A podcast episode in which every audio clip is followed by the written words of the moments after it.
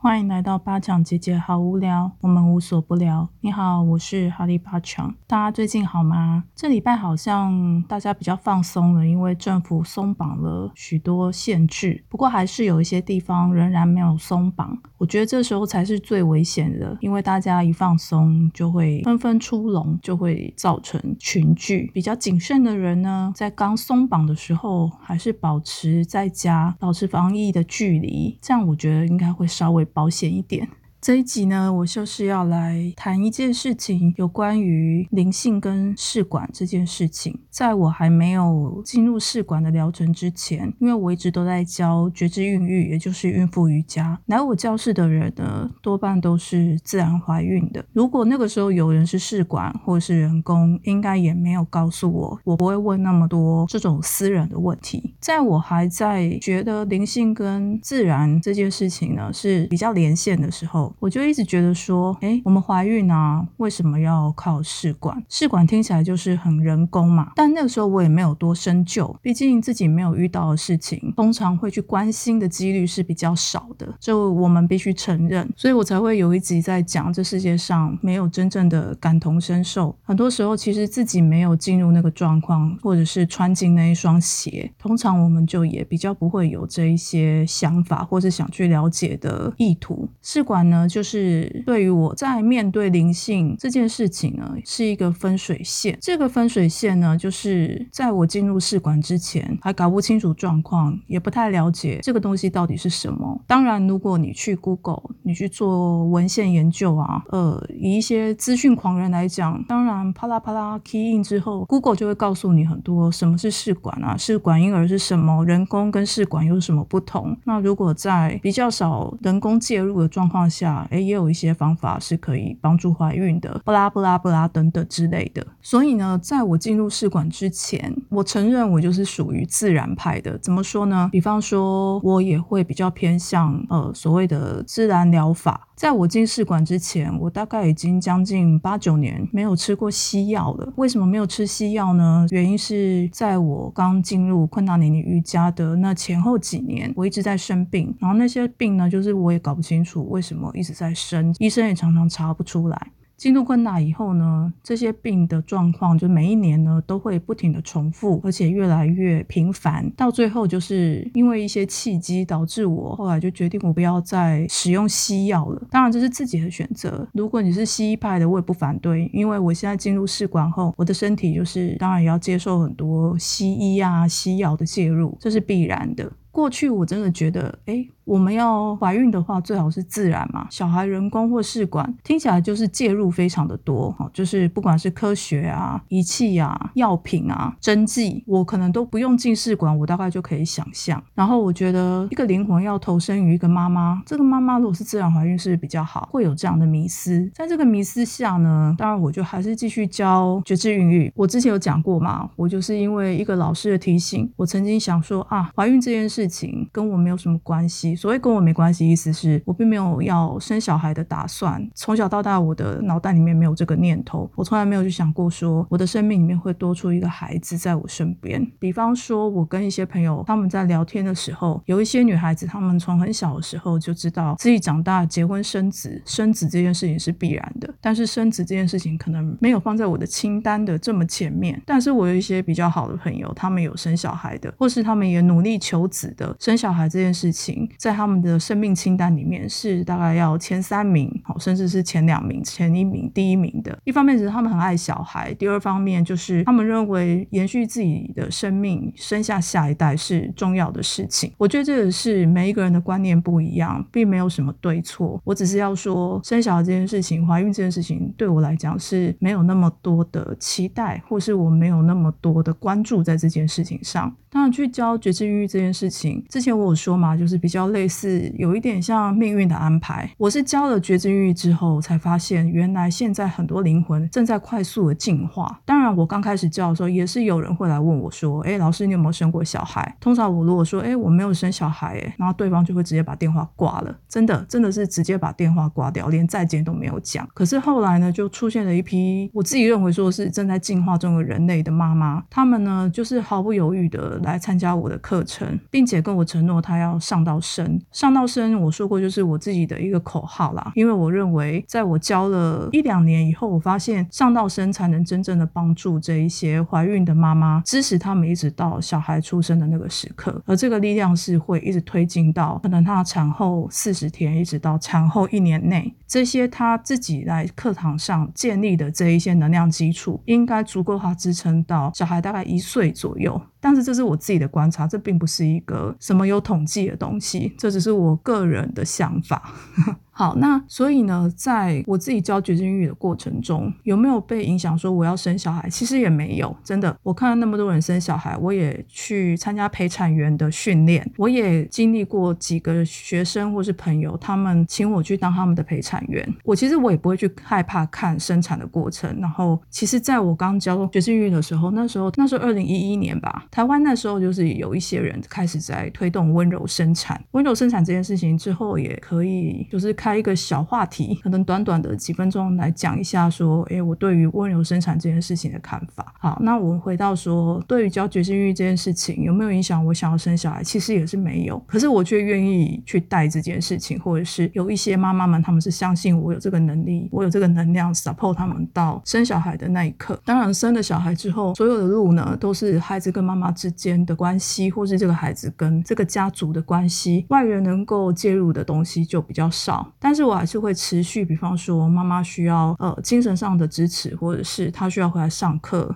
我还是会鼓励他们回来上课。这里说一个很有趣的，就是一开始我教觉知孕育的时候，为什么我说这些正在进化的人类，我会用进化来说他们呢？因为发现只要来参加过我的觉知孕育上到生的这件事情的妈妈，他们通常生完小孩到可能第二胎或第三胎，他们还是会回来上课哦。我所谓的回来上课是回来上常规课。过去我总觉得说妈妈生的小孩。不管他是一个小孩还是生第二个小孩，通常哪有时间再回来上课？所有的精神都 focus 在小孩身上。但是我觉得有来上觉知孕育的妈妈，他们在生小孩之后，比较会愿意拨一些时间给自己。那可能因为在家里面比较没有办法全心全意的上课，或是全心全意的练亏啊，或是冥想，所以呢，他们可能会愿意抽一两个小时的时间，想办法把小孩可能托付给家人，或是想办法找人来顾。他们就会挪出。一两个小时的时间给自己，然后来我的教室上课。我发现这样的妈妈其实也是蛮多的，也破除了说女性生完小孩，所有的东西都在小孩的身上。其实，在上觉知孕育的过程中，也是建立了一种说妈妈要有一个觉知，那个觉知就是说我要照顾我自己，不然我很容易被小孩子拖垮。并不是说小孩会拖垮妈妈，而是妈妈太喜欢小孩了，太爱小孩了，那个母性是不由自主的会想要一直付出。可是妈妈如果内在的能量并没有足以快速的支撑出这一对空间的话，其实很快的，她被小孩完全的吸走之后，吸什么奶水啊、精力啊、注意力啊，好，就是这些东西都是孩子一出生之后就会吸住妈妈所有的，吸走妈妈所有的血跟汗，好，还有血跟奶水，我们会这样讲。人类的小孩是很依赖父母亲的存在以及父母亲的支持，可能一直到十八岁，或是甚至二十六岁。在瑜伽里面讲的是二十六岁，所以你看，人类是需要多么长的时间去从一个婴幼儿，然后到成熟的躯体，然后一直到身心灵各方面都比较成熟了，大概就是二十六岁的时候。有没有很惊讶？就是哎，怎么这么久？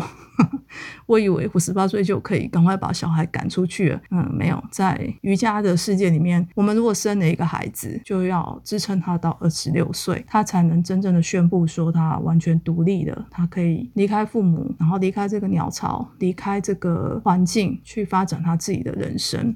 好，讲远了。那为什么说试管是一个分水岭呢？我进入试管以后，很多事情打破了我原本自己对于生产或是怀孕这件事情的观念。怎么说呢？我们一般对试管的观念就是，嗯，从女生的身体里面开刀把卵子取出来，然后拿男生的打出来的精子，在实验室里面受精，受精之后成为胚胎，然后看它开始有没有受精成功。如果成功的话，它就会变成囊胚。变成囊胚之后呢，如果状况良好。就会把它植入回到母体里面，然后继续长大。如果有着床就成功了，那如果没有着床就再来一次。自然怀孕就是如果没有着床就是月经来了，人工试管也是，就是虽然它是在体外受精，但是放回身体之后如果没有着床也是就是月经来了。当然后面有流产啊这些东西是比较复杂，但我们讲比较简单的 concept 大概就是这样子。在我过去，我觉得哇，做爱啊，或者是生小孩是何等神圣啊！昆纳尼瑜伽里面，我们是把做爱这件事情当做是一件很神圣的过程，很精细的过程。这个精细的过程，好像我记得有一集有讲，我不知道是不是有拿掉，但是意思就是说，一个男生要跟一个女生上床，男生要花七十二小时，让女生感到放松，感到放松之后呢，女生才能进入一个很好性爱的感觉。当然，看每个人个性跟体质啊，不一定就是真的要做满到七十二小时。小时，你说他七十二小时要干嘛？没有，就可能让这个女人，或者是去看个电影，两个人一起坐下来，一起吃一顿很好的晚餐，或者是男生去照顾小孩，让女生可以自然而然的去做她自己想做的事，就是让她可以放松。只要女生放松下来，她就可以接受这个男生的每一样东西。还有，当然最重要就是精子啊，就是如果想要怀孕，做爱过程中为了就是除了性爱欢愉，也是为了想要传宗接代。如果是夫妻的话啦。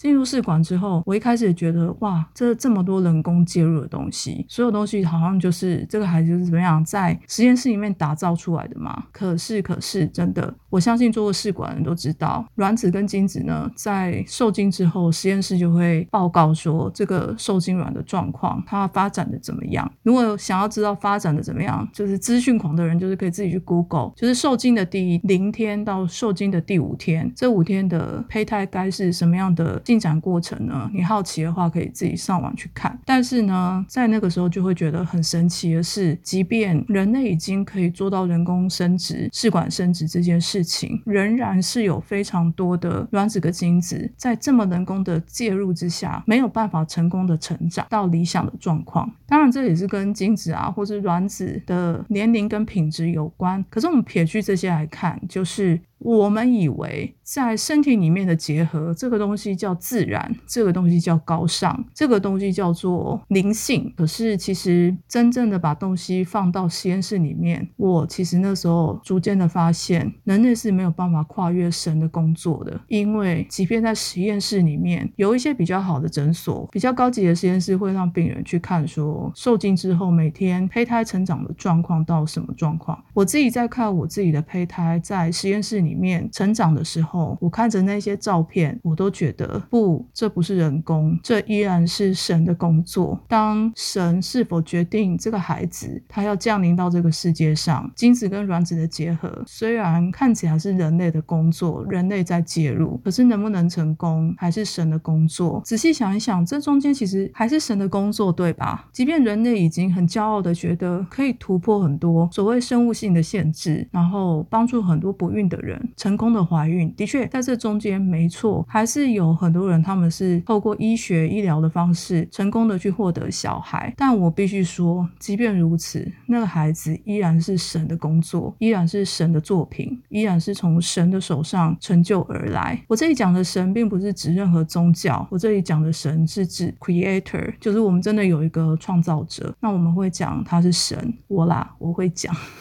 好，所以当我理解了这些东西，就是付了很多钱，那个钱的细节非常的多。它并不是说哦，我把卵子跟精子哦把它们丢在一起，它们就会成功。没有，它有细节到筛选出一只比较好的精子，然后用非常介入的人工的方式，直接打进卵子里面。我们一般来讲会说，哇哦，就已经是很好的精子或者很好的卵子，应该会成功的结合吧？不，这一切都不是我们自己说了算，即便最顶级的实验室也不敢跟你说了算。他们表面上会说，我们当然做得到，但是假设他如果遇到像我这样的病人，就会发现，哇哦，并不是什么都做得到。而他们不会讲的东西，就是他们并不是什么都做得到，因为我们仍然就是人类，我们不是神。我们不是创造者，我们永远没有办法取代创造者他的智慧、他的成就，然后还有他的作品。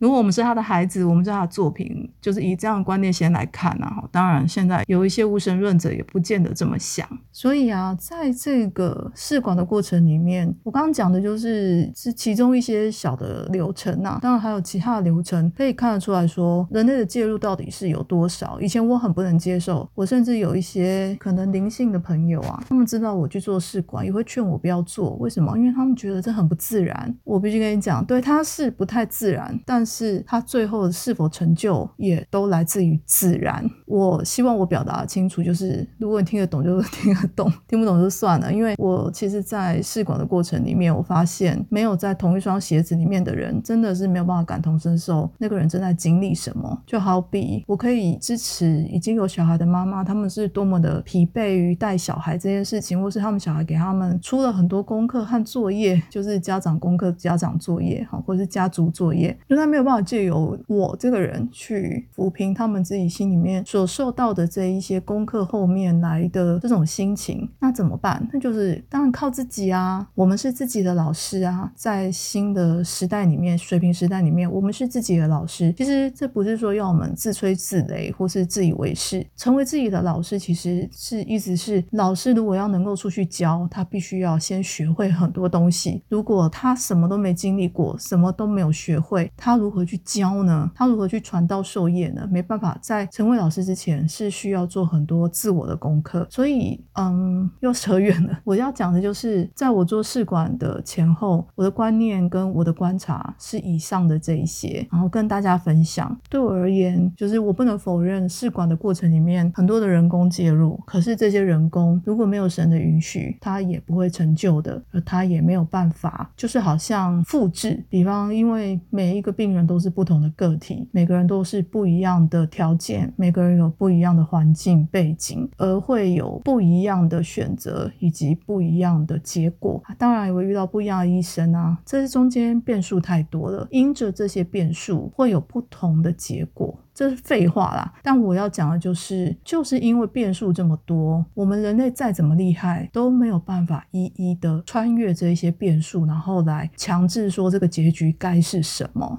好，这就是我对于灵性还有试管婴儿人工生殖的前后的不同的想法，在这边跟大家分享，也希望借由这样的分享，能够 support 一些人。就是如果你正在追求灵性的生活，可是你有一个想法是你想要生小孩，但一直迟迟没有办法自然怀孕的话，我鼓励你真的踏上试管或是人工之路。这没有什么，因为你真的进入这个状态之后，真的会发现每一。件事情都跟灵性息息相关，并没有什么自然怀孕就比较灵性，或者是嗯，我坦白讲，也不会因为你怀孕之后来做昆塔尼尼瑜伽，你的小孩就比较优秀。丢掉这种观念，丢掉说我的灵性就是该是什么样子，其实那都是优越感而已。真正的进去你人生的功课，仔细的去追求想要的东西，一点都不奇怪，也不要被灵性这种东西束缚了。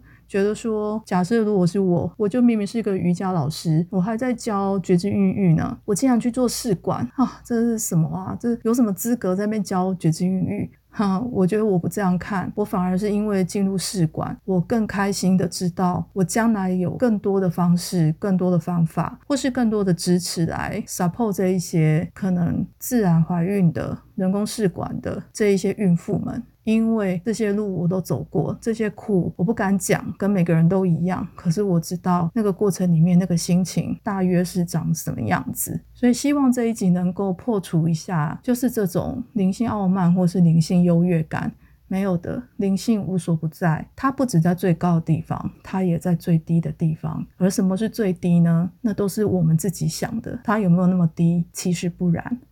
谢谢你的时间，我们下一集见。